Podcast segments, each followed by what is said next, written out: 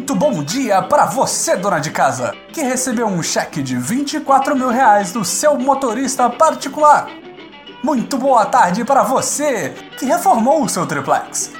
E muito boa noite para você que recebeu um Fiat Elba comprado com dinheiro de uma conta fantasma. Este é o Boletim do Globalismo Brasileiro, seu relatório semanal sobre a luta do nosso capitão contra as forças comunistas do Reinaldo Azevedo e da Veja. Toda semana a gente vai trazer para você aquilo que nem a Globo e nem o seu grupo de Zap Zap mostram. Então, não saia daí! Nesta semana, vamos falar sobre as gravíssimas denúncias que caem sobre um de nós, patriotas que tanto trabalharam em prol da eleição de nosso capitão à presidência dos Estados Unidos do Brasil. O ex-motorista de nosso patriotinha favorito, Flavinho Bolsonaro, teve 1,2 milhões de reais apontados como suspeitos pelo Conselho de Controle de Atividades Financeiras, o globalista COAF.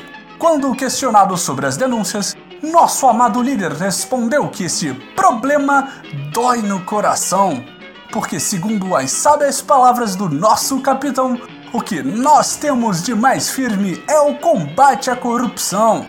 Patriotas, que mais a mídia anarco-black bloc comunista quer de nosso capitão? Explicações diretas sobre o que aconteceu? A resposta da nova administração foi clara: se algo estiver errado, será pago. O que nós precisamos mais?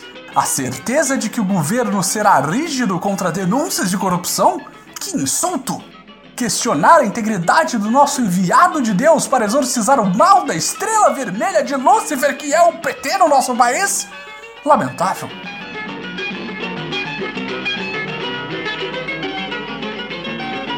Esta semana, nossa equipe analisa a saúde de nosso amado líder no quadro Check-up do Capitão.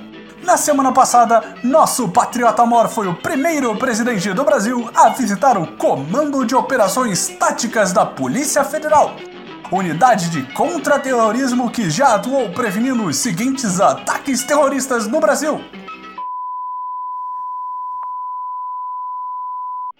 Durante a visita, foi possível ver a nítida melhora de nosso capitão, que já pode realizar atividades semi-intensas, como fazer um total de uma flexão, atirar com uma pistola e a mais arriscada de todas até agora, se reunir com a bancada do Democratas. Mas antes que os patriotas comemorem a melhora completa de nosso capitão, é importante frisar que ele ainda está impossibilitado de realizar atividades de alto nível de estresse como por exemplo, participar de uma formatura ou estar presente em debates políticos.